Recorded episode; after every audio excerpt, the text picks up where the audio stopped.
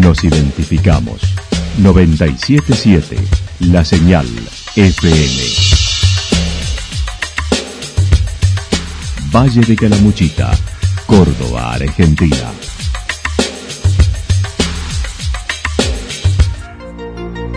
El más completo resumen de las noticias de la región, encontralos todos los días a las 12 y 30, a las 16 y a las 22 horas. Panorama de noticias. Por la 977, la señal FM nos identifica también con las noticias.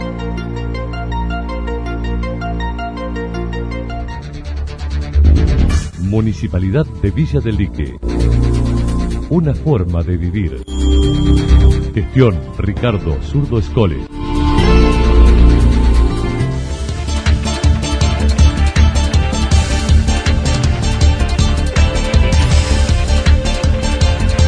A esta hora hacemos un repaso por la información regional a través de los títulos. VPC no está de acuerdo con la vuelta a las aulas por la salud.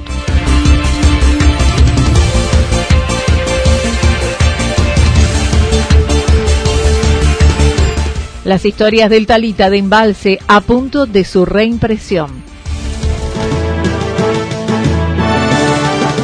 La actualidad en síntesis. La actualidad en síntesis.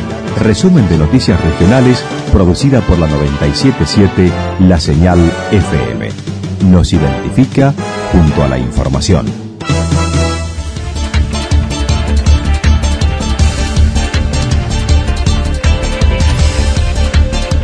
UEPC no está de acuerdo con la vuelta a las aulas por la salud. Ayer volvieron a las aulas las escuelas cuyos municipios y comunas tuvieran menos de 30.000 habitantes. Según se pudo advertir, la asistencia fue baja. El gremio docente UEPC manifestó su desacuerdo con el regreso presencial ante el nivel de incidencia que se registra en la provincia, ya que en Córdoba es el doble de lo señalado a nivel nacional. La delegada regional manifestó. La semana pasada el ministro justamente de Salud eh, daba una incidencia de 1.284 contagios cada 100.000 habitantes cuando en realidad el DNU nacional establece 500 contactos, eh, perdón, contagios cada 100.000 habitantes.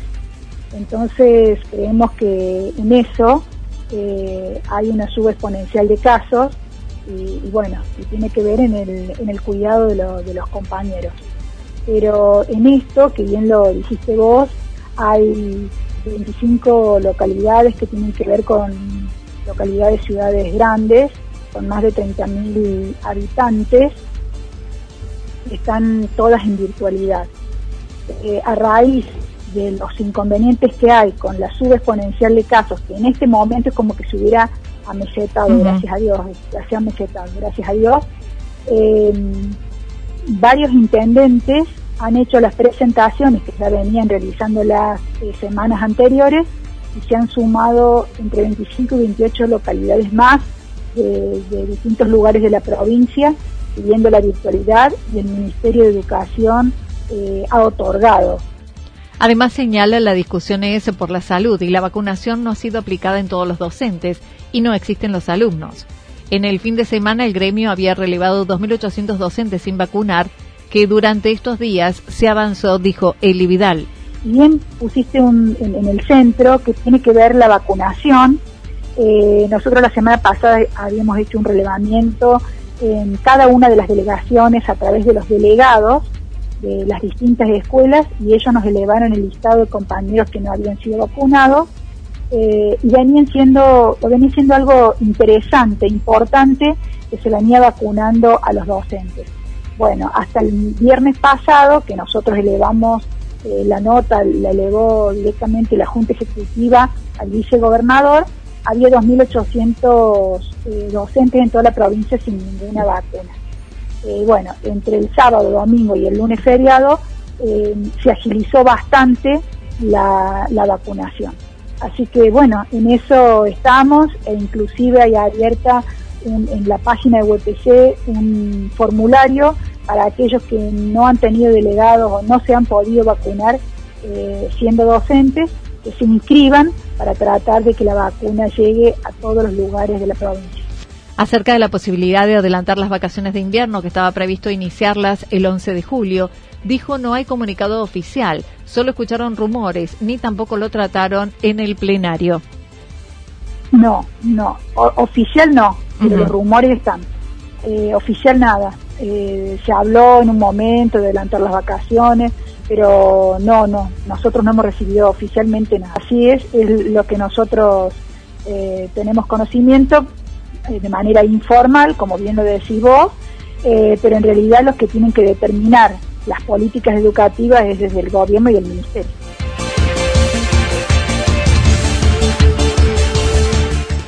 Las historias del Talita en Embalse a punto de su reimpresión. Con más de 60 entrevistas realizadas en los años 90 relacionados con pobladores históricos y obras emblemáticas de la zona de Embalse, Eduardo González, junto a otros, publicaron la primera edición de dicha recopilación en el 2011 que ahora busca su reimpresión ya que se agotó. Esta situación que estamos pasando hay una búsqueda de revalorizar la raíz, de, buscar en la historia de dónde venimos, a dónde vamos, de reforzar esos vínculos y es lo que nos ha eh, motivado a volver a hacer esta segunda edición, de, como tú bien dices, de la historia del Talita, este libro que cuenta con más de 60 entrevistas que se hicieron allá por el año 95-96 Em, con este, eh, familiares o protagonistas directos de las obras de embalse. Estoy hablando del dique, del dique de segunda usina, de la unidad turística y de todo lo que se fue formando alrededor de estos iconos que se hicieron y que en cierta forma en el libro se plantea en algún momento de que fueron puestas eh, obligadamente, porque nuestra este, región antes de 1900 era una región pastorismo, lo es ahora el Alto de la Sierra, y, vino por decisión del gobierno y obviamente de estrategia nacional, empezaron a poner una presa y campos que eran criados para ganado caprino se llenaron de agua y empezó a cambiar la fisonomía y En torno a lo que fue la idea del libro surgió cuando un matrimonio le propuso lanzar con el diario Tiempo de Embalse fascículos coleccionables de la historia de la localidad que comenzaron siendo 10 y terminaron siendo 25 y que luego fueron encuadernados y la base de lo que está se convirtió en las historias del Talita. En 36 yo editaba el periódico Tiempo de Embalse, un matrimonio amigo nos propone a, mí y a mi señor en ese momento hacer unos fascículos de historias coleccionables que podían salir con el periódico. Bueno, dijimos, bueno, por lo menos hagamos unos 10 como para que tengamos cierta continuidad y que no sea uno o dos ediciones y que la gente quede con ganas. Bueno, así fue que hicimos 25 suplementos, duró todo un año, se entregaban con la edición del diario y después le dimos la posibilidad de encuadernar esos 25 suplementos que se convirtieron en 100 páginas aproximadamente. De, desde el 95 al 96 la gente, y mejor dicho, del 96 en adelante, la gente fue viendo que el trabajo era serio y fue acercándonos más material. Lo que pasó es que, que ese, por ahí el material que nos llegaba ya quedaba fuera de la línea cronológica que íbamos tratando. Entonces ese material se iba copiando y nos permitió en el 2011 hacer, sobre esa base de 100 páginas, hacer 300, que fue la primera edición de la historia del Talita, con la base de ese suplemento más todo lo que habíamos ido recolectando y que la gente nos fue aportando. Embalse posee una vasta historia, producto de tener edificaciones y obras que implican energía, diques, turismo social y que permitió a González, junto a otros integrantes, llevar adelante este proyecto. Eh, geográficamente frente a, la central nuclear de Embalse, pero que fue una de las estancias más grandes, para que tengamos en cuenta, le sacaron un pedacito de esa estancia para hacer la unidad turística en Embalse. Y otro pedacito para hacer el lago y demás, o sea, para que nos diéramos cuenta más o menos para los, los serranos que manejan este tipo de medidas, la estancia La Aguada tenía una legua cuadrada. Uh. O sea, para que te ubiques, ¿no? Claro, claro. Eh, bueno, y en esa estancia había gente eh, que acudía, entre ellos personalidades y diplomáticos extranjeros que venían allá por la década del 60 a tomar el té, a pasar el fin de semana, ese, tipo de, historias ricas tenemos, la idea obviamente a través del libro, junto con mis compañeros, eh, Bernardet Matar, Jerónimo Yola, Elsie Rodríguez, hemos puesto en el papel parte de esa historia y obviamente da como puntapié inicial para hacer mucho más. Están pensando y trabajando en una segunda edición actualizada futuro porque el Talita es un joven apodado que va reuniendo las historias que fueron publicadas y habría mucho más. El Talita se llama porque como no había datos históricos en aquel momento, fuimos reuniendo por anécdotas, entonces la idea fue generar un personaje ficticio que es un, un jovencito serrano, por eso el sobrenombre que tiene como el árbol autóctono, y va recogiendo de hombres, de familia, de mujeres, va recogiendo de vecinos, entonces se siente un día a escribir el libro. Y así escribe la, presencia de los comechingones que le supieron contar aquí en esta zona, que no solamente nosotros, sino muchos autores determinan que los la grupos de comechingones o tribus este, veraneaban aquí en las costas de, de por aquel entonces Río Grande, no, no tenía la denominación de Calamuchita, de Talamuchita ni de Río Tercero, el río Grande, por su magnitud, por su caudal, por su tamaño. Eh, los comichingones, hay pruebas de eso, de que veraneaban en esta zona. Después empieza a contar la llegada de los ingleses. Se está preparando una nueva reimpresión de aquel trabajo inicial, por ello lanzaron una etapa de preventa hasta el 30 de junio a mil pesos, estimando estará listo el 10 de julio.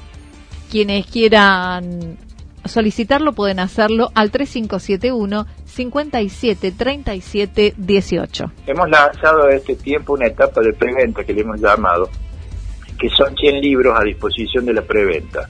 Estos 100 libros que van a estar hasta el 30 de junio tienen un valor del 60% de lo que tendría el valor comercial del libro. Es decir, de acá al 30 de junio, aquel que lo quiera reservar y lo quiera abonar, le va a costar mil pesos. Después del 30 de junio, eh, cuando el libro tenga ya tenga su forma y esté en la calle, va a tener un valor de 1.600 y se va a poder adquirir obviamente en toda la zona. Pero esta, esta etapa de preventa es un poco para ir viendo el mercado, cómo está la situación, cuánto pedir y hacer una base a la imprenta para que para solicitar la obra, ¿verdad? Que bueno, eh, son números que se nos escapan, como vos bien decías al principio, eh, el soporte papel no va a terminar nunca, no va a ser reemplazado nunca, pero por estos momentos... Le va costando.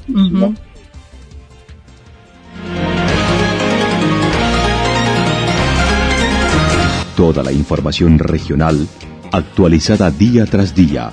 Usted puede repasarla durante toda la jornada en www.fm977.com.ar. La señal FM nos identifica también en Internet.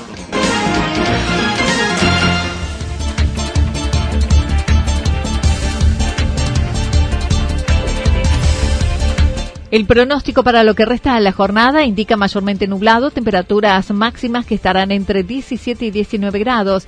El viento soplará del sector nor-noreste entre 13 y 22 kilómetros en la hora. Para mañana comenzará parcialmente nublado, luego irá ligeramente nublado Temperaturas máximas entre 16 y 18 grados, las mínimas entre 4 y 6 grados. El viento estará soplando del sector sur-suroeste entre 13 y 22 kilómetros en la hora. Datos proporcionados por el Servicio Meteorológico Nacional. Municipalidad de Villa del Lique. Una forma de vivir. Gestión Ricardo Zurdo Escole. Lo que sucedió en cada punto del valle. Resumimos la jornada a través del informativo regional en la 977. 977, la señal FM.